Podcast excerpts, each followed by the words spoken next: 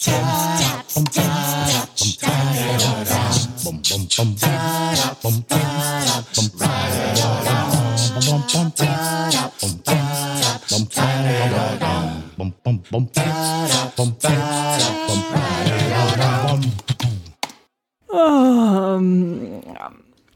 das war ein wohlverdienter Winterschlaf, aber jetzt sind wir wieder da. Rainer, du auch? Ja, ich bin auch wieder da. Schön. Willkommen zur zweiten Staffel eures liebsten intellektuellen Spaßes Eins Thema, drei Texte, der Podcast, bei dem aus einem Zufall drei Geschichten werden. Wie das geht? Der Wikipedia-Zufallsbutton spuckt uns einen der 2,4 Millionen Artikel aus. Den schicken wir an drei handverlesene Schreiberlinge, die sich dazu Texte ausdenken und dann als Gäste zu uns ins Studio kommen. Tip, tap, tip, tap, type it all down. Tip, tap, tip, tap, write it all down. Stichwort Gäste, Katharina und ich sind natürlich nicht alleine da am Mikro. Wir haben bei uns drei kreative Geister, Liebhaberinnen von Groschenromanen und selbst Podcasterinnen, Asta, Jasna und Tatjana von Drama Carbonara. Cool, dass ihr da seid. Herzlich willkommen. Danke, das auch. Ihr drei macht ja gemeinsam einen Podcast, in dem ihr wöchentlich dramatische und oder erotische Geschichten aus Groschenheften, kann man sagen, vorliest. Ähm, erzählt uns mal, wie das funktioniert. Also bei Drama Carbonara lesen wir aus Heften wie ähm, Intimbeichte, einer meiner liebsten mm. Titel. Weil er sagt alles. ähm, meine Schuld, ähm, meine Wahrheit. Es geht also um Geständnisse. Wir haben uns spezialisiert auf die wahren Geschichten. Es gibt ja Erfundene wie die in der Romanstunde zum Beispiel. Mhm. Wir stehen auf die wahren Geschichten. Irgendwelche Leute ähm, Rebecca R. 32 gesteht, was ihr passiert ist oder welche Sehnsüchte sie hegt oder genau. Viele sind erotischer Natur, es ist so wie Softbonus für Frauen und ähm, genau, man kann sich einen ziemlich schönen Abend damit machen, muss ja. man sagen. Also nicht nur auf erotische Art und auch, Weise. Auch alleine, nicht auch nur im Podcast. Spaßmäßig. auch alleine vielleicht. Das haben wir noch nie gemacht. Wobei, in der Badewanne vielleicht wir müssen auch recherchieren viel. Ja, ja. Die wahren Perlen raussuchen und da sind wir dann mhm. alleine. Ja, man muss schon sagen, zu dritt ist es halt echt am lustigsten. Ja, zu dritt ist am lustigsten. Was macht so einen guten Groschenroman aus oder eine gute Geschichte? Ich finde ähm, spannende Wendungen mhm. sehr, sehr gut. Mhm. Wenn es unerwartete Wendungen gibt, wenn es ähm, Geschichten sind, wenn es dramatische Geschichten sind, mhm. die finde ich auch sehr, sehr gut.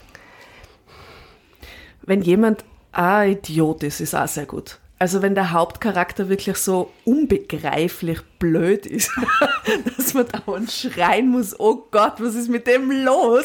Alles andere außer Langeweile. Ah, Langeweile ja, ja. ist halt einfach, also Fahrgeschichten sind wirklich schwierig zu lesen. Ja. Und leichter wird es dann auch, wenn es Identifikationsfiguren gibt. Mhm. Ähm, was ganz interessant ist, egal wie ähm, weird diese Geschichten sind oder wie, wie weit weg die von der Realität scheinen, man findet sie quasi in jeder Geschichte irgendwie wieder. Oder wir lesen ja manchmal nicht nur wir drei, sondern zu vierten am Gastleser dabei. Mhm. Vielleicht kommen wir auf das Thema noch später. Ja, da, da, kommen wir noch dazu, wenn wir das verraten dürfen. Vielleicht. Vielleicht. Und da ist es natürlich auch ganz cool, dann nur eine vierte Perspektive im Raum zu haben, weil wir drei, wir kennen uns ja schon gut und sind schon gewissermaßen ein bisschen eingespielt, so humortechnisch und kennen schon so unsere Geschichten. Mm, oder Interessen oder was auch immer. Aber unsere Gäste bringen immer so ein, so ein neues Ding dann nur mit, unsere neue Perspektive. Mhm. Und, und interessant, wo die sie dann in diesen Geschichten wiederfinden, ist auch sehr, sehr interessant. Ja. Manchmal gibt es Parallelen. Ja, voll, ja, erstaunlich, mhm. nämlich. Da Wie? möchte ich ganz kurz entschuldigen, dass ich die nochmal unterbreche, aber wir haben letztens so eine interessante Zuschrift gekriegt. Aha, erzähl. Ja, von einer Geschichte, äh, von einer Frau, die gesagt hat, ihre Geschichte ist wie eine Geschichte, die wir gelesen haben. Ja, wirklich? Ja, unglaublich toll. Und vor allem, sie ist gerade in so einer Umbruchphase und sie hat dann in unserem Podcast gehört und fühlt sich total bestärkt und sie wollte uns danken dafür, weil sie jetzt das Gefühl hat, das ist der richtige Weg. Und, und das, das war wirklich sehr ja, voll schön. Eine berufliche ja, Entscheidung schön. davon abhängig ja, gemacht. Ja. Was? Und ihr wisst, was für Berufe es bei uns gibt. ja. Äh, unglaublich. Es ist unglaublich. Was die Sekretärin? Nein. Achso, die Sekretärin Ja. mit Doppelleben. Eventuell. Ja. Eventuell war es die Sekretärin mit Doppelleben. Aber es war wirklich eine schöne Nachricht. Wir haben uns Wir haben sehr uns darüber extrem gefreut. gefreut.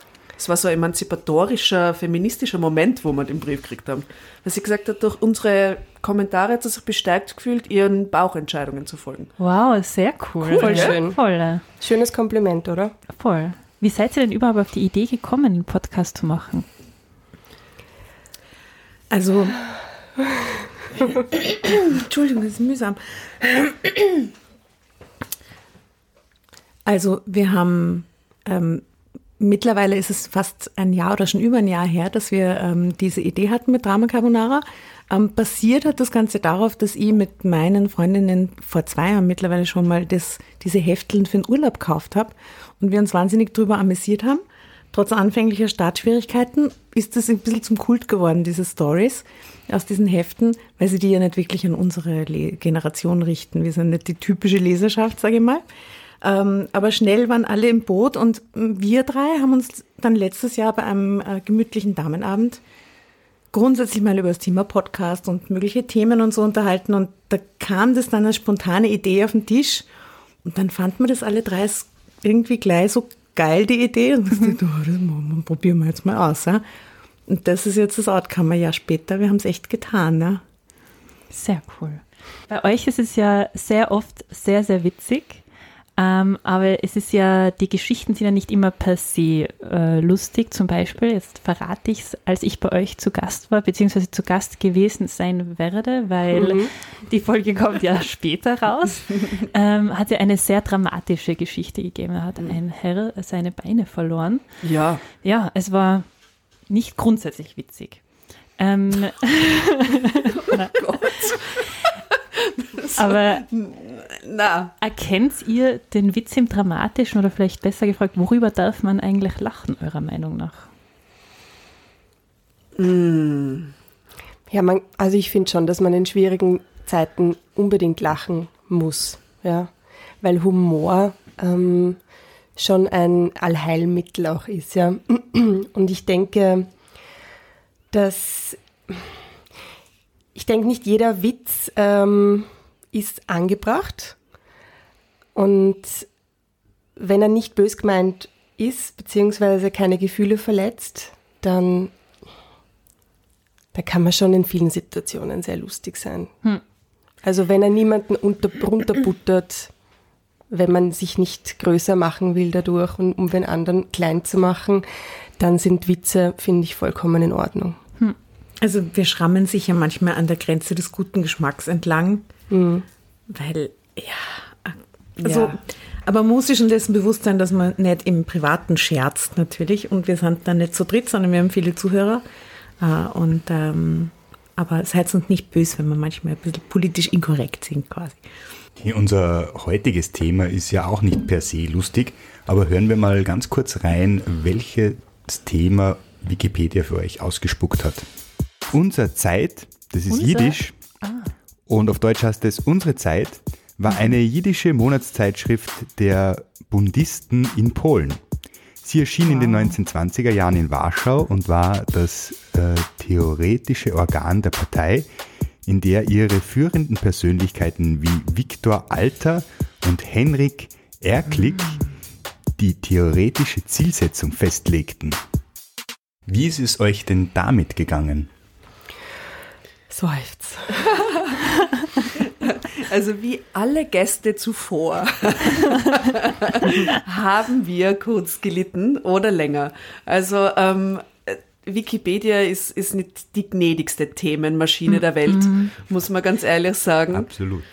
Und unser Zeit hat wahrscheinlich die traurigste Geschichte der Welt. Ja. Und einerseits nichts und andererseits so detailreich mit so vielen argen Protagonisten und Rosa Luxemburg und Otto Bauer und also ich meine, dieses Thema sagt alles und nix. Und ähm, genau, also ich für meinen Teil habe einfach beschlossen, eine Drama Carbonara Geschichte draus zu bauen, weil ähm, für alles andere hätte ich mehrere Bücher lesen müssen in der äh, Nationalbibliothek. Das war mir zu hart. So. Ähnlich ist es auch mir ergangen. Ich habe mich letztendlich dafür entschieden, das in dem Milieu des, des Verlags spielen zu lassen und habe aber auch einen Groschenroman quasi draus gemacht, einen kurzen. Oh, sehr interessant. Und du, Jasse? Also ich habe es einerseits sehr spannend gefunden, sehr herausfordernd, aber das war auch sehr reizvoll. Ähm, aber es ist der, der eigene Perfektionismus, der kratzt dann schon an einem, finde ich. Also man möchte natürlich schon einen ziemlich coolen Text herbringen. Und ähm, ja, also das, das Thema selbst war schwer, vor allem ebenso wie du, Tatjana, gesagt hast, man muss sich schon geschichtlich ein bisschen einfühlen und einlesen. Ähm, und ich habe versucht rauszulesen, wo es mich catcht, wo, bei welchem Thema ähm, ich einsteige. Und bei mir, es, es klingt jetzt, ähm, klingt jetzt ein bisschen komisch, weil es jetzt so im ersten Blick vielleicht gar nicht passt, aber bei mir war es das Thema Musik.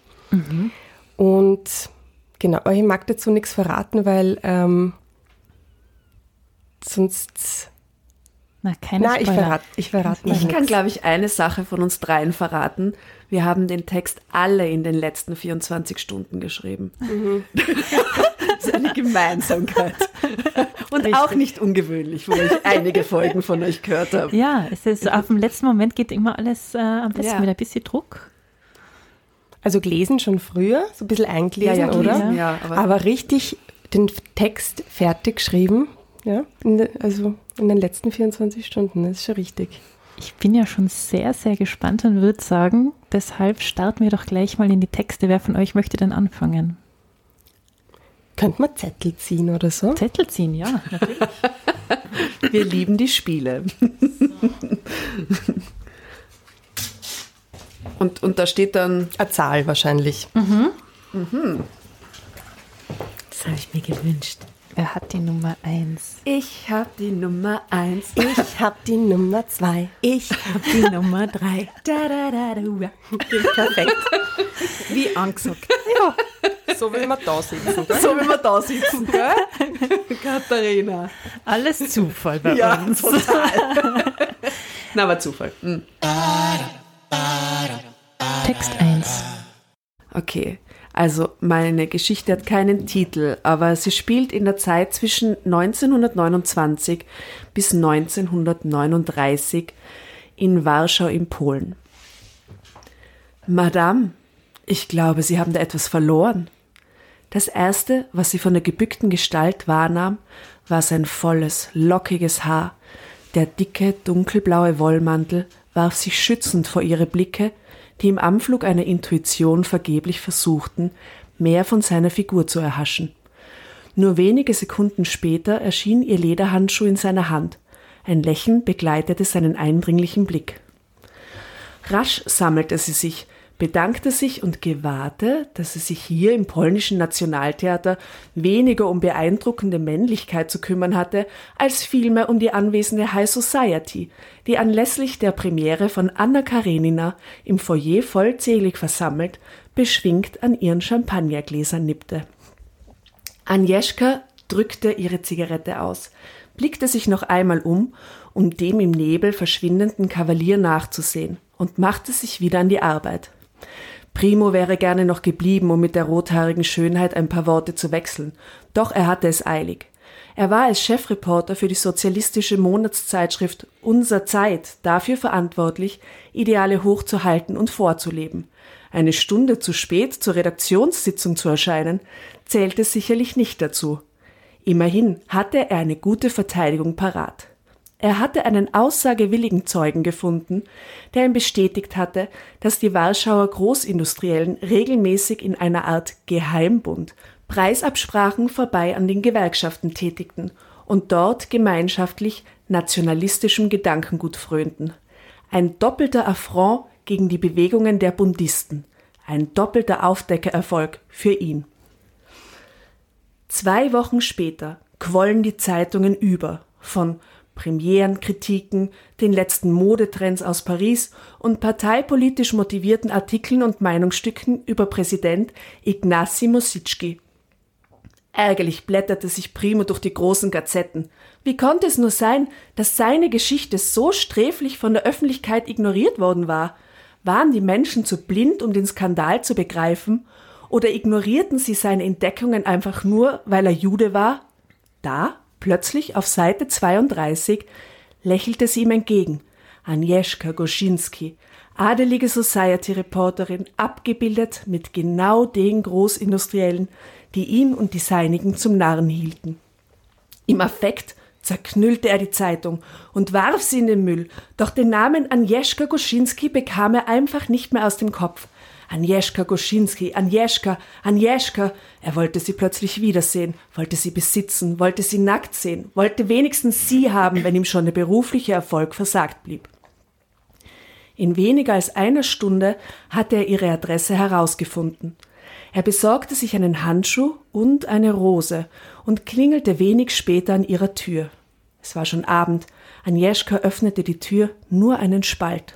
Zuerst sah sie niemanden, dann gewahrte sie einen gebückten Lockenkopf, den sie schon einmal gesehen hatte, und hörte die ihr wohlbekannten Worte.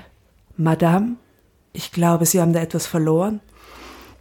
Dieses Mal eilte das Lächeln nicht weiter, als sich der attraktive Mann aufrichtete.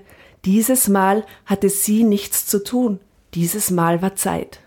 Sie war nicht überrascht, ihn hier zu sehen. Auch sie musste seit ihrer Begegnung immer wieder an den Unbekannten denken. Sie nahm die Rose durch den Türspalt und ohne viele Gedanken zu verschwenden, löste sie das Schloss und bat ihm mit einem vielsagenden Blick in ihre Wohnung. Nach mehr als zehn Jahren waren Agnieszka und Primo immer noch ein Liebespaar. Sie verband ihre ungebrochene Leidenschaft zueinander sowie die Liebe zu den schönen Künsten. Sie hatten nie geheiratet, weil ihre Familien dieser Verbindung niemals zugestimmt hätten. Umso mehr war Agnieszka also überrascht, als Primo hektisch in ihrer Wohnung erschien und ohne viele Worte vor ihr auf die Knie fiel und eine Ringschachtel mit Inhalt vor ihr öffnete. Willst du meine Frau werden, Agnieszka? Willst du das? schrie er fast, und sie schreckte sich und musste sich erst mal setzen, denn was war denn los? Was war denn das für ein Antrag? Was verdammt war hier eigentlich los? Sie nahm sein versteinertes Gesicht in ihre makellosen Hände, zog es ganz nah an das ihre und fragte mit leisem Flüstern Ist etwas passiert? Er nickte nur kurz, da wusste sie schon Bescheid. Sie dachte nicht lange nach, dann packte sie das Nötigste zusammen und während sie noch ihre schönsten Kleider hastig in den Koffer warf, sagte sie in die scheinbare Leere Ja, ja, ich werde, weil ich will. Als das Schiff von Gdansk in Richtung New York ablegte, weinten beide. Der wachsende Hass der Antisemiten hatte ihnen nun sogar die Heimat genommen, eine Brandbombe die Redaktion von unserer Zeit und das ganze Archiv dort zerstört. Und auch wenn Agnieszka als Polin adeliger Abstammung ohne Zweifel weiterhin ein sorgenfreies Leben hätte führen können, so hätte sie darin keine Erfüllung gefunden. Immer öfter hatte sie in letzter Zeit das Gefühl gehabt, als könnte alles, was sie als gegeben ansah, bald nicht mehr sein, als stünde die Welt an der Kippe.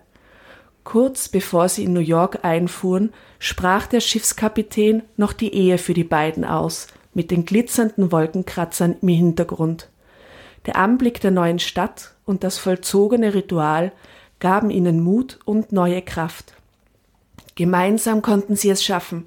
Gemeinsam konnten sie hier ein neues Leben beginnen und unser Zeit aus den Ruinen hier in New York neues Leben einhauchen. Wow. Bravo. Cool. Danke. Sehr, sehr stark. Mich würde interessieren, ähm, du hast eine sehr emotionale Geschichte, wo aber immer wieder so durch scheint, dass etwas auch nicht Fiktion sein könnte, sondern einfach Fakt. Mhm. Äh, wie ist das Verhältnis, beziehungsweise was ist Fiktion und was ist Fakt in deiner Geschichte? Also gut, ähm, die politische Lage ist Fakt. Die Großindustriellen sind Fakt. Ähm, dieses adeligen jüdische Verhältnis und dass es die Juden schwer gehabt haben damals, äh, ist Fakt. Ähm, dass der Antisemitismus gewachsen ist, ist Fakt. Dass äh, unsere Zeit in New York wieder gegründet worden ist, ist Fakt ähm, eine Redaktionsbombe gezündet wurde, ist Fantasie. Ja. Also es Primo und Agnieszka gab es nicht, aber es gab wohl diesen Präsidenten, der genau in dieser Zeit äh, seine Amtszeit hatte, bis 39, bis halt Hitler eingefallen ist. Genau. Und kurz davor sind sie abgehauen nach New York. Ja, und das Ärgste, ich möchte es nur ganz kurz zur Recherche hinzufügen. Ich habe ähm, meinen Mann natürlich über die Geschichte drüber lesen lassen, weil ich ihn zu allem befrage. Und er meinte, Primo wäre nicht so ein typischer jüdischer Name. Es Ah. ist aber ein jüdischer Name. Also ich habe also ich hab die Namen schon gescheit ausgesucht. Das habe ich heute schon auf Instagram gesehen. Ja, und das ist das Ärgste, oder? Ja. Und dann habe ich recherchiert und dann bin ich auf eine Liste gekommen, Liste von Namen, von jüdischen Namen vor 1938. Und es war tatsächlich so, dass die Nazis den Juden damals eine Liste gegeben haben, wie sie ihre Kinder zu nennen haben. Und sie durften ihnen keine anderen Namen geben, ja. Und sollte irgendjemand dagegen verstoßen, dann mussten sie eben einen Zweitnamen annehmen, aber Israel und, ähm, Sarah. und Sarah. Aber ansonsten gab es da einfach eine Liste von, ich glaube, da stehen 50, 60 Namen drauf. Viele sind es nicht. Und du musstest dein Kind so nennen, um Wahnsinn, es oder? aus der, aus der Masse herauszuheben. Einfach nur du- durch die Namensgebung. Um das hat mich so machen. schockiert. Ich habe mir gedacht, diesen Namen nehme ich nicht. Ja, auch, wa- was man eigentlich auch alles gar nicht weiß, oder? Ja, also ich, mir war das nie bewusst, Na. mir hat das nie jemand erzählt. Also das mit Sarah und Israel, das habe ich irgendwann einmal gehört, dass Ja. das Zweitnamen waren, die sie annehmen müssten, aber dass es eine vorgeschriebene Namensliste gab für die Leute, pff, verrückt, echt. Ja. Voll. Es waren au- auch sehr viele herzzerreißende oder herzzerreißende, sehr viele emotionale äh, Elemente drinnen. Und du hast vorhin ja, äh, als du gekommen bist, erzählt, dass so ein ganzes Leben auf eine Seite zu bringen für dich äh, recht schwierig war. Jetzt kann ich das Das war ein bisschen eine. Challenge, gell? ja, es war, es war, es ist, es ist schwierig, äh, äh, äh, zehn Jahre Verlieben. Aber ich muss sagen, ein Verlieben, eine Heirat, eine Flucht auf eine Seite zu bringen. Aber da sind genau unsere Hefte die besten Lehrmeister der Welt. Denn da gibt's wirklich Beschreibungen über Inneneinrichtungen, die dauern einen Absatz und geheiratet und Kinder wird innerhalb von einem Satz. Also unglaublich. Man merkt, es liegt an einem selbst, worauf man die Priorität legt und setzt und, und niemand kann einem das vorgeben, wie lange man über etwas zu berichten hat. Das habe ich gelernt im letzten Jahr beim Lesen dieser Groschenromane. Total. Das Zeitsprünge sind, sind ein ganz wichtiges Ja. Stilmittel. Total. Also, pff, dann haben wir gedacht, ich mache es einfach so. Ich springe in der Zeit und sage einfach nur das, was ich glaube, das wichtig ist. Ja, sehr gut. Sollen wir gleich einen Zeitsprung machen zu Text Nummer zwei, Jasna? Passt auch auf einer Seite, ist aber jetzt nicht so lang wie bei der Tatjana. Kein ganzes Leben. Ich würde sagen, doch, Ah, okay. aber auch eigentlich auch nur ein Augenblick. Text zwei. Die Musik war ihr Leben. Ihre einzige wahre, innige Liebschaft war die zu den Tönen. Wenn sich die Klänge aus ihrem Herzen lösten, wurde man regelrecht von der Melodie weggetragen. Fortgezogen in eine Welt, in der die bundistische Bewegung die Jiddischkeit hinaus zu den Menschen trug. Lieder, die unsere jüdische Kultur bis in die heutige Zeit erhalten und um unsere Autonom Autonomie kämpften. Für eine bessere, schönere Welt, für einen besseren, schöneren Morgen. Ihre Lieder drangen in die Ohren, glitten von den Zehenspitzen bis über die kleinste Zelle direkt ins Rückenmark, den Nacken hinauf und über die feinen Hautporen gezielt in die Wurzelspitzen der Haare. Sie berührten, und jeder, der ein Herz besaß, vermochte diese Klänge mit der Inbrunst seines Körpers zu begreifen. Als ich vor kurzem das erste Mal ein Lied meiner Großmutter hörte, viele Jahre nachdem sie bereits verstorben war, wusste ich, diese Musik ist für die Ewigkeit geschrieben. Diese Musik schreibt Geschichte.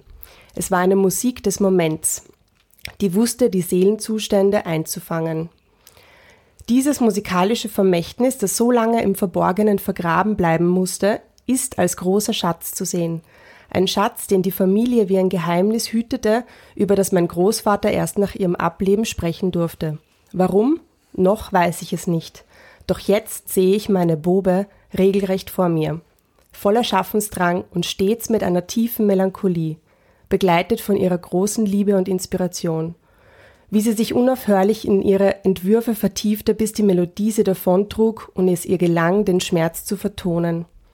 Wie immer noch Millionen in diesem kapitalistischen System vor Hunger leiden, mussten, mussten sie als Brüder und Schwestern zusammenstehen. Jetzt weiß ich, sie war es, die Licht in die Herzen des jüdischen Volkes brachte. Und hoffnungsvoll höre ich noch heute die klingenden Stimmen, wie sie voller Begeisterung singen.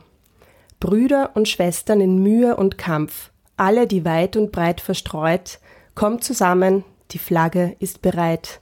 Sie winkt vor Wut, vollgetränkt in rotem Blut, schwört einen Eid auf Leben und Tod. Himmel und Erde werden uns hören, die hellen Sterne werden es bezeugen. Ein Eid des Blutes, ein Eid der Tränen. Wir schwören, wir schwören, wir schwören. Wir schwören eine endlose Loyalität gegenüber dem Bündnis. Nur jenes kann jetzt die Sklaven befreien. Die rote Flagge ist hoch und breit. Sie winkt vor Wut, getränkt in rotem Blut. Schwöre einen Eid auf Leben und Tod.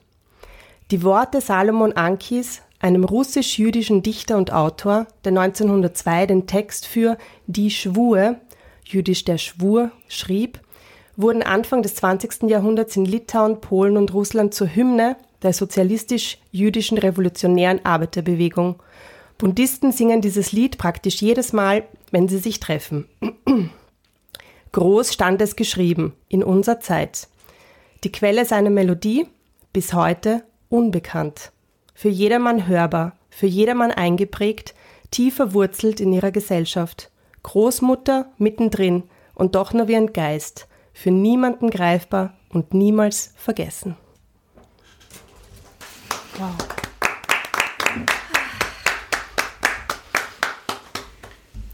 Sehr schön und so traurig. Ja. So gut. Wahnsinn. Und so wortgewaltig, wie die Musik, die körperlichen Zustände. Ja. Also, wie du das beschreibst, das finde ich sehr schön. Der schönste Satz war jeder, der ein Herz hat. Dieser Satz, gell? Der Ja. ist so schön. Apropos wortgewaltig, ähm, da ist das Wort Bobe vorgekommen. Kannst du nochmal kurz erläutern, wer die Bobe ist? Die Bube ist die Großmutter. Ah, ich hab's mir schon gedacht. Aus welcher Perspektive ist das dann geschrieben, beziehungsweise wann? Also eigentlich ist es die, ähm, eigentlich ist es in der Jetztzeit, oder? Es müsste eigentlich die Urenkelin sein. Und ähm, so genau habe ich mir das gar nicht. also sowas wie die Enkelin oder die Urenkelin müsste sich eigentlich ausgehen. Ja? Und, und die entdeckt jetzt das Liedgut ihrer Großmutter in unserer Zeit oder wie läuft das genau? Also in Wirklichkeit war es so, dass ich mich, ich, mich, ich mir den Artikel durchgelesen habe und ich dann auf diese Hymne gestoßen bin. Und diese Hymne, das ist, steht überall, dass das der Salomo An Anxi war. Anki, An Anxi, Anki? Ich habe jetzt An Ankis da reingeschrieben, Anxi heißt er eigentlich. Ähm, aber woher diese Melodie kommt, also das wurde quasi, das war ein Text, den er geschrieben hat und das wurde quasi zur Hymne und ähm, ich habe den Text auf Deutsch nicht gefunden. Ich habe den Text nur auf Englisch und auf Jiddisch gefunden und ich habe ihn halt in Deu ins Deutsche übersetzt. Diese, diese, ähm, diese, drei, also diese paar Zeilen, wo es äh, um die Brüder und Schwestern und den geschworenen Eid, Eid geht. Und ähm, steht halt wirklich überall, dass die Melodie unklar ist, woher die kommt. Und da hat es mich dann so ein bisschen gekriegt, wo ich mir gedacht habe, okay, also ich weiß nicht, wie es den Frauen ging damals. Ich weiß nicht, wie es den Komponistinnen ging damals. Ja. Ähm, das Geheimnis ist auch nicht gelüftet, ja, warum diese Urgroßmutter das ständig oder lange, ihr Leben lang eigentlich ähm, da nicht drüber reden durfte. Warum sie äh, eigentlich einen riesengroßen Teil dazu beigetragen hat. Ähm, ja, Man weiß es nicht. man weiß es nicht. Aber das heißt, habe ich das richtig verstanden? Du hast der, der Melodie eine Urheberin gegeben. Ja, und lustigerweise habe ich dann am Ende tatsächlich schon daran geglaubt. Ja, aber es ist auch irgendwie so einleuchtend. Man kann sich richtig vorstellen, dass es eine Frau geschrieben hat und dass das dann verloren gegangen ist und irgendein ein Mann hat das dann genommen Gekrallt. und, ein Lied draus gemacht. Ja, und ich glaube schon, dass die Frauen damals sehr stark auch waren, ja, und dass die Frauen diese Texte auch, in meiner Fantasie waren das Frauen, diese Texte auch wirklich ähm, vertont haben und das dann einfach ähm, bei einem Zusammenkommen gesungen haben und das den Kindern weitergegeben haben und den, den, den Enkeln weitergegeben haben und dass dann irgendwann diese Hymne entstanden ist. Eine sehr, sehr schöne Erweiterung der Realität. Kurz habe ich es wirklich geglaubt. ja. Ja, sehr schön. Lasst uns den dritten Text hören. Asta, liest du mal vor. Gerne. Text 3. Das war Schicksal. Verlagsrezeptionist Leon, 42, ist Dauersingle in Wien des frühen 20. Jahrhunderts. Eingeschüchtert von den Ansichten seiner Mutter hat er wenig Glück bei Frauen, doch will nicht aufgeben, die eine zu finden. Die knarrende Schwingtüre des Foyers der Redaktionen der Taborstraße öffnete sich genauso lautstark quietschend wie schwungvoll und ebenso pünktlich. Jeden Tag um exakt 7.45 Uhr betrat sie das Gebäude, stöckelte Zielstrebung in Richtung der Treppen, während die schweren Schwingtüren leiser werdend ausschwangen. Jeden Tag sah ich von meinem Platz am Empfang verträumt ihrer wippenden Hutfeder nach. Helene. Helene Sellmann. Sie war eine ungewöhnliche Frau, wunderschön, trotz reiferen Alters, ich schätzte sie auf Anfang 30, noch alleinstehend und sie arbeitete in der Anzeigenabteilung der Zeitung. Solche Frauen gab es wenige, schon gar nicht in diesem Milieu, doch leider würdig, würdigte sie mich nie eines Blickes, manchmal ein leises, fast schüchternes Guten Tag, doch unsere Blicke trafen sich immer nur flüchtig. Fast schon wirkte das wie Absicht, dass sie mich gar so intensiv ignorierte, trotzdem ich sie jeden Tag so freundlich anstrahlte, wie ich nur konnte. Das machte mich immer etwas traurig. Aber so war das nun mal mit mir und den Frauen. Mit Frauen hatte ich es einfach nicht so. Nicht, dass mein Interesse nicht grundsätzlich groß gewesen wäre an ihnen, aber zu meiner Verunsicherung, was das schöne Geschlecht betraf, hatte sicher auch meine Mutter, Gott hab sie selig, einst beigetragen. Alle Frauen san Schicksenbub. Erst recht, wenn's schön san, sagte sie nicht nur einmal zu mir. So kam es, dass ich zwar die schöne Wohnung von Mutter geerbt und eine sichere Anstellung hatte, die mich allerdings nie reich machen würde, dass ich den Kontakt zu einer potenziellen Ehefrau aber nie zustande brachte. Selbst in der Gemeinde hatten sie mich schon als ewigen Junggesellen aufgegeben und selbst die feiste jüdische Heiratsvermittlerin hatte ihre einstige Suche für mich eingestellt. Sie meinte einmal, ich hätte zwar Humor und sei ein nettes Bürschchen, aber viel zu schüchtern und ein schüchternes orthodoxes Mädchen, das eventuell in Frage gekommen wäre, wollte ich nicht. Vor kurzem hatte die Zeitung ganz untypisch zu ihren sonstigen Inhalten beschlossen, in die Kontaktanzeigenbranche einzusteigen. Heirats-, Bekanntschafts- und Kontaktanzeigen sollten zusätzliches Geld in die Verlagskassen spülen. So beschloss ich, eine Kontaktanzeige aufzugeben und meinem Liebesglück so auf die Sprünge zu helfen. Noch hatte ich mit 42 die Hoffnung nicht aufgegeben, und so schrieb ich. Suche Kontakt zu intelligentem, anständigem jüdischem Mädel, gerne berufstätig, bei dem Besitz auch dann noch Nebensache ist, wenn keiner da ist. Heirat bei Zuneigung möglich, Wohnung vorhanden.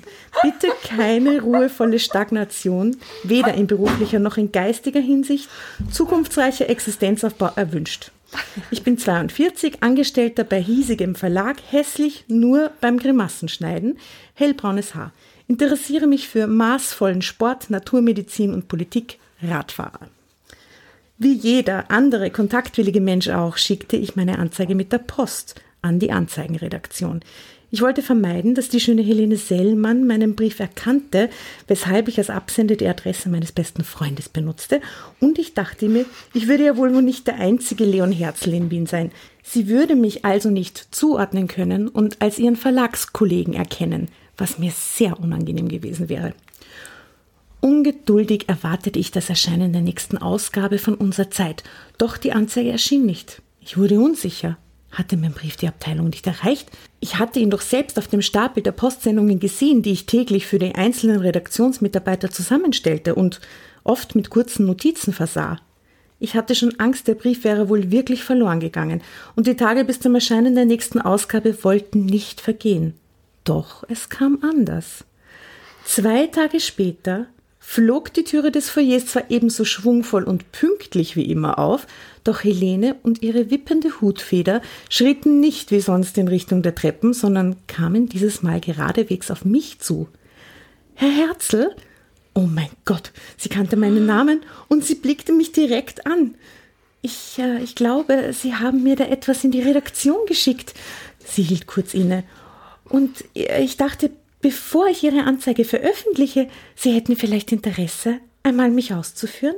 Vielleicht am Sonntag in den Prater. Und wenn Sie mich nimmer wieder sehen wollen, dann erscheint Ihre Anzeige nächste Woche. Abgemacht?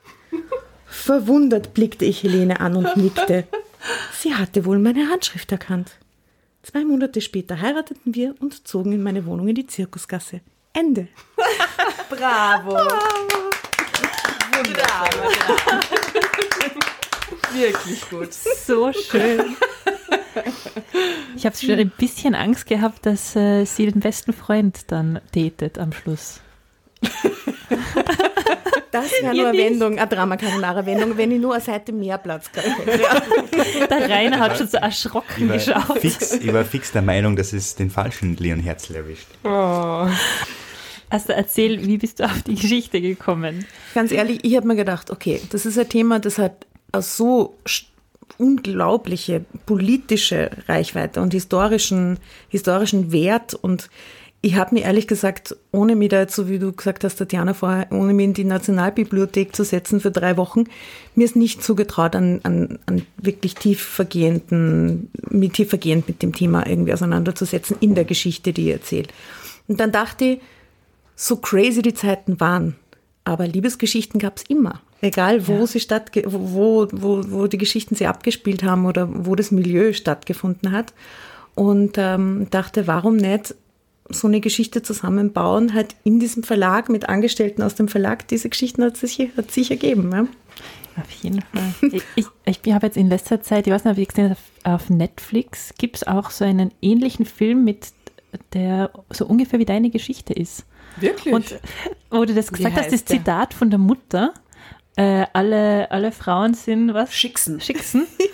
äh, ich weiß jetzt nicht mehr den Titel vom Film und ich habe auch nur die Vorschau gesehen, aber es geht um einen jüdischen äh, ähm, äh, Single-Mann. Also ich Interessant. werde sofort zu Hause in Netflix recherchieren. Was ich, ich glaube, dass ganz viele jüdische Mütter alle Frauen für Schicksen halten.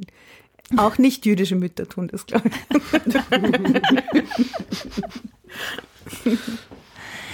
Erzählt's mal so, wie ist es euch denn beim, beim Schreiben grundsätzlich gegangen? bin nach ein paar kleinen Bieren gestern nach Hause gegangen und habe mich um, genau, um halb eins auf die Couch gesetzt und habe es in einem runtergeschrieben. Und das war's. Sobald die Rahmengeschichte da war und Zeit und Ruhe und die Nacht, weil ich finde, die Nacht ist am besten zum Schreiben. Die Nacht ist am besten zum Schreiben. Ja, weil dann nochmal alles ruhig ist, drinnen wie draußen. Eine Familie ist laut und die Straße ist laut und die Sonne lockt und es gibt so viele Verführungen tagsüber. Aber nachts ist herrlich zum Schreiben. Das ist total interessant, dass du sagst, dass die, der Tag die Verführungen birgt und die Nacht frei von den Verführungen ist. Ja, ich war ja schon verführt, wie gesagt. Also ich habe ja schon ein paar Bier getrunken gehabt. Also die Verführung war ja erledigt. Es war, es war nur mal schlafen gehen im Horizont. Und insofern äh, war es okay, da noch eine Stunde mit Schreiben zu verbringen. Jasna, wie ist es dir gegangen? Also ich habe es eindeutig chaotischer gemacht. ähm, aber anscheinend brauche ich das. ähm, ich habe angefangen in meinem Bett mit dem Laptop recherchierend ähm, und habe währenddessen mir so Stichworte aufgeschrieben, die mir so ins Auge gefallen sind.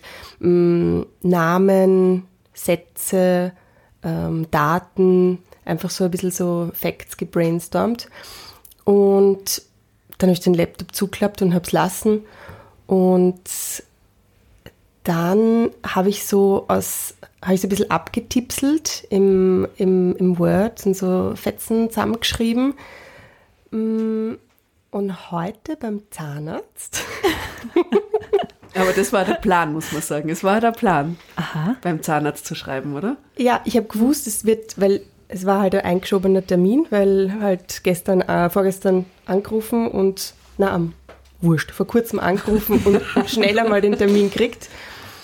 Und also ich habe den Zettel eigentlich eh da. Der hat ungefähr so ausgeschaut. Okay. Ja? Das heißt, abgetipselt, ein bisschen Abstand lassen, äh, mitgenommen und dann vollgekritzelt im Wartezimmer. Und das war super. Mhm. Und danach war ich dran und dann hat sich mein Zahnarzt entschuldigt für die Wartezeit und ich war aber total glücklich, weil ich mir dachte, ich habe das braucht. Neben mir ein wahnsinnig tolles Aquarium, inspirierend im, Wunder im wunderschönen Sessel.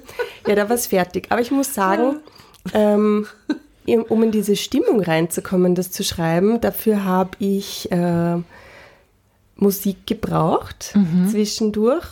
Und als ich mir ganz sicher war, dass es in die Richtung geht, bin ich in einem Konzert gesessen. Und in diesem Konzert war es so unfassbar still, dass man jede Nadel gehört hätte und jeden Furz gehört hätte. Es war wirklich ein ganz, ganz äh, ruhiges Solo-Konzert von zwei Künstlern. Und da hätte ich extrem gerne einen Stift und ein Papier dabei gehabt. Und es hat mich irrsinnig gewurmt, weil ich konnte nicht einmal suchen in meiner Tasche, weil es einfach so still war in dem Konzert.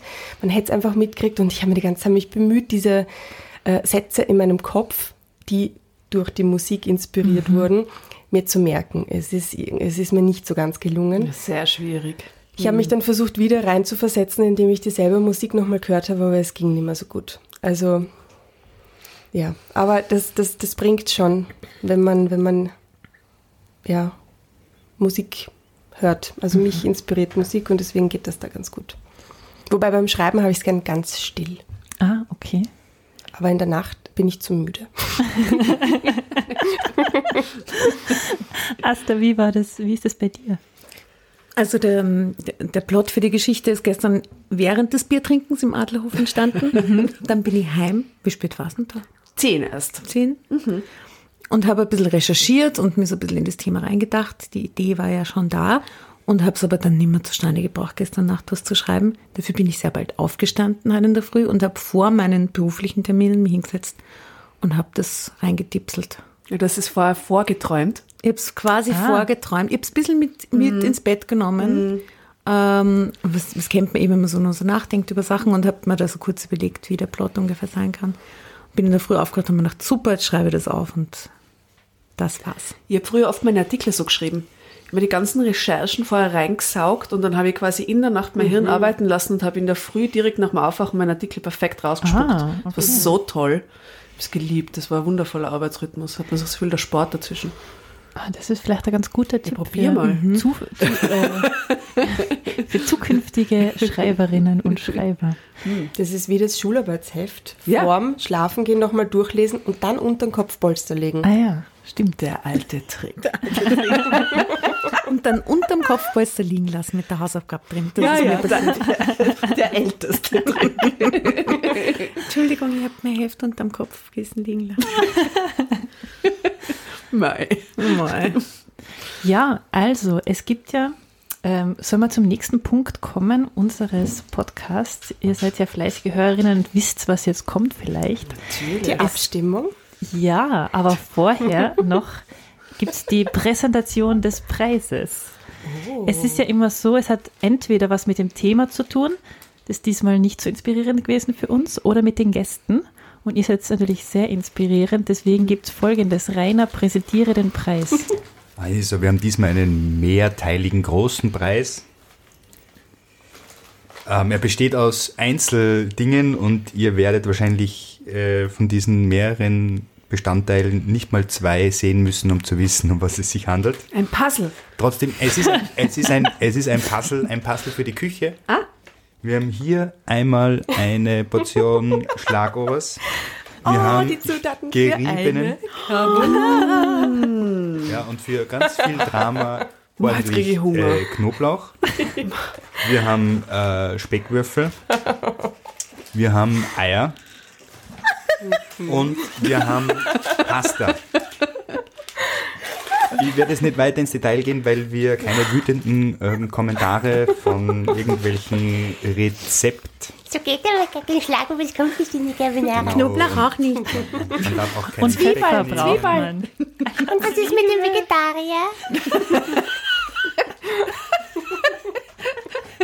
You name it.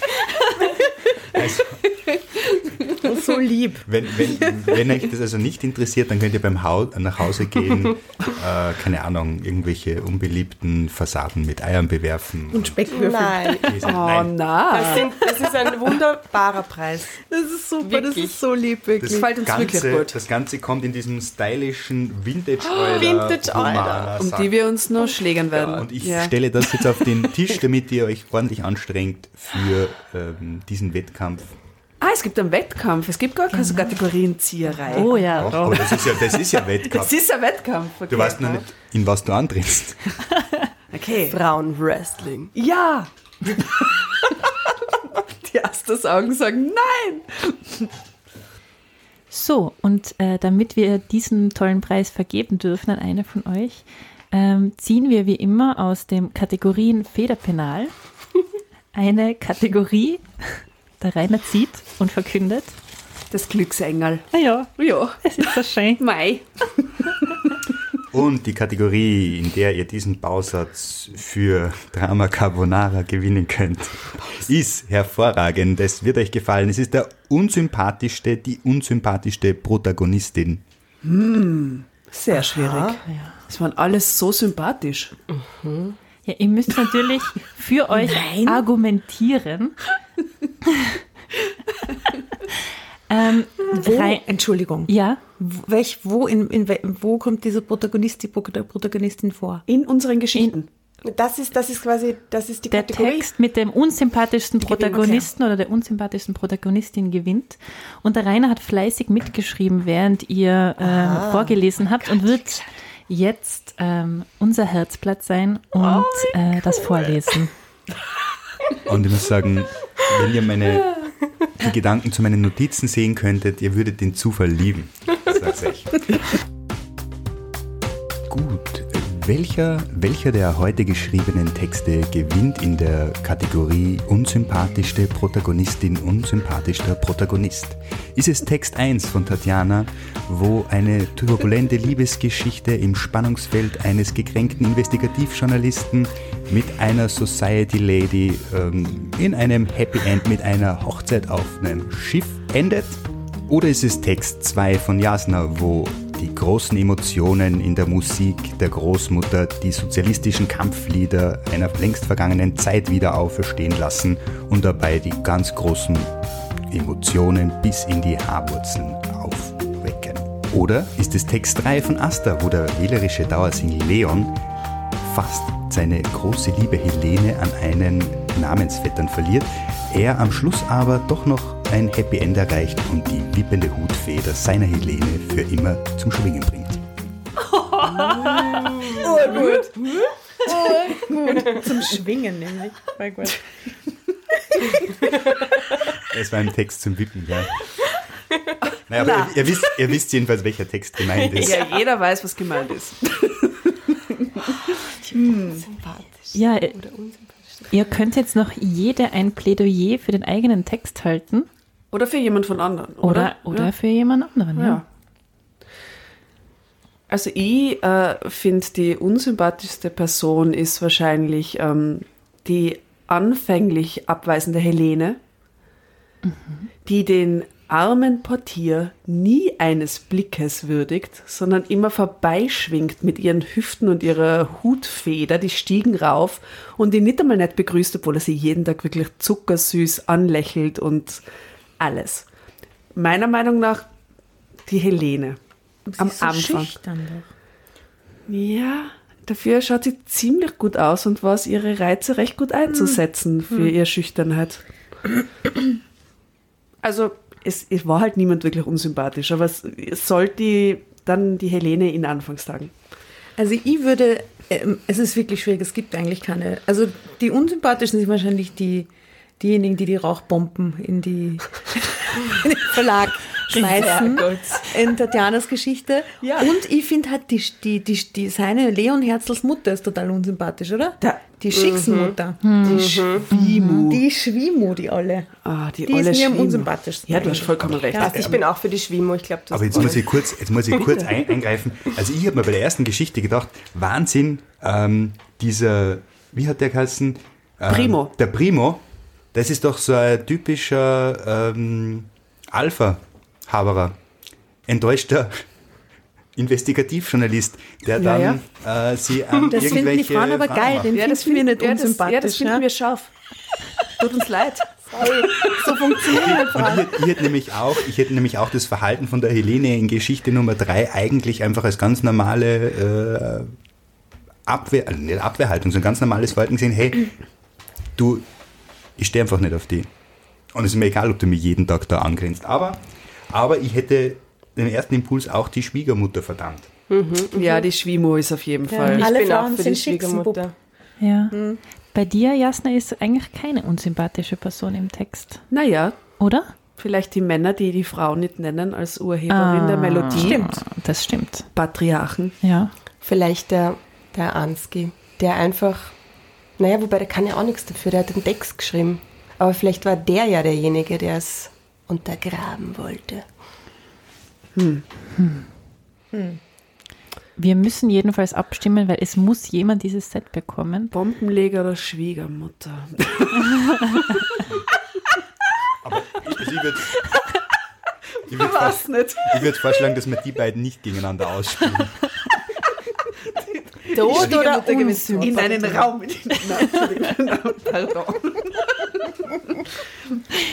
Na, soll die Schwiegermutter den Vortritt kriegen? Bombenleger sind sehr unkonkret. Hm. Bin ich auch dafür. Hm. Außerdem passt die Tasche gut zur Asta und die Asta hat letztens ähm, wirklich sehr gute Spaghetti Carbonara So gut. gemacht. Oh, ihr Lieben. Gerne wieder. Und das ist ja wohl klar, dass bis auf die Speckwürfel eh alles gemeinsam aufgefressen wird, oder? Die Tasche auch. Die teilen wir uns auch. Wer kriegt einen Henkel? Ja, dann Mahlzeit, liebe Asta und eigentlich auch an euch alle. Das Danke. ist dein Preis. Text Nummer 3 hat gewonnen. Bravo. Dankeschön, danke, danke. Großartig. Auf die Schwimus. Auf die Schwiegermütter dieser Welt. So, bevor wir das Thema näher erläutern, ähm, kommen wir doch zum nächsten Programmpunkt und zwar der Ziehung des Themas für unsere nächsten Gäste. Wer von euch möchte denn diese ehrenvolle Aufgabe übernehmen, den Zufallsbutton drücken und das Thema vorlesen? Jasna. Ich würde urgern. Oh Gott. Einfach nur hier auf diesen Cursor. Du hast das, du hast das schon vorbereitet, gell? Zufälliger Artikel, genau. Okay. Zieh was Gutes. Drei, zwei, eins. Okay. Toll, das ist wirklich gut. Ihr werdet es lieben. Und, und lest das jetzt ihr vor oder darf ich sagen? du das vorlesen. Stell dir mal vor, wir hätten das gehabt. Oh Gott, stell dir vor, was für Texte. Oh Gott, Gott sei Dank haben wir unsere Also. Zeit. Das Thema der nächsten Folge von 1 Thema, drei Texte lautet Top, tip, top, type it all down. Loch. Loch, Grafing bei München. Loch ist ein Ortsteil der Stadt Grafing bei München im oberbayerischen Landkreis Ebersberg. Die Einöde liegt circa drei Kilometer südwestlich von Grafing. That's it, have fun. Ich sehe ein Duell vor meinem inneren Auge. Boah, ich hätte gern was über Loch geschrieben. Boah, echt. aber da, da fällt mir jetzt sofort eine Geschichte ein eigentlich. Also Loch ist so inspirierend. Loch in Ein Bayern. Lucky In Bayern, them, die ja. kommen. Boah. Wirklich. Wir, wir, haben, wir haben schon lange keinen Kaff mehr gehabt. Das ist ein schönes Kaff. Ja. Eine Loch, Einöde. Ja. So toll namens Loch immer. Entschuldigung, mehr kann man sich nicht wünschen. Und da kann man ganz, ganz toll filmisch in Ebenen schreiben. Das Loch. Mega. Boah, der Keller. Die, die Einwohner von Loch sind Löcher. Die Löcher.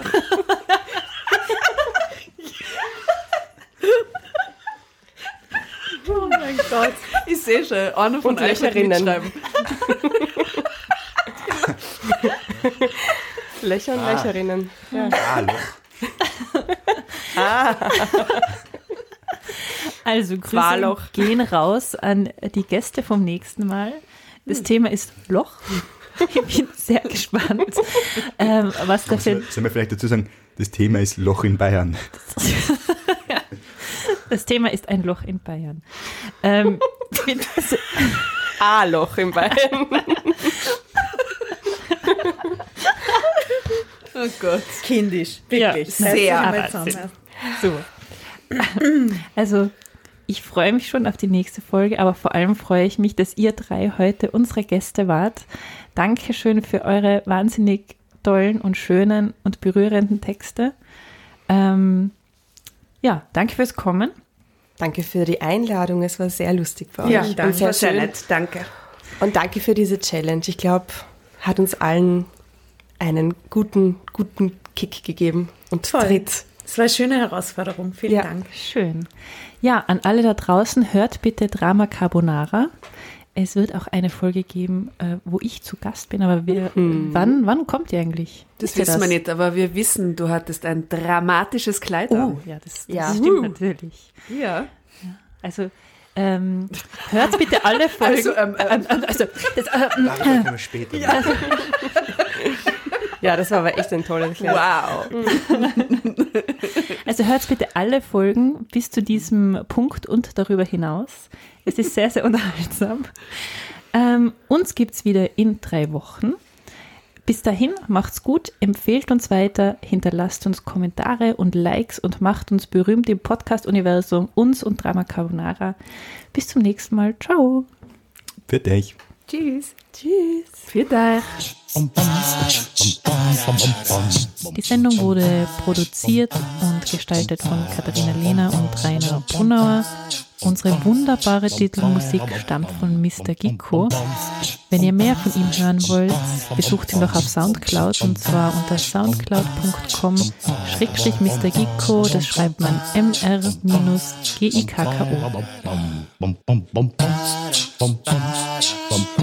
bum, bum, bum.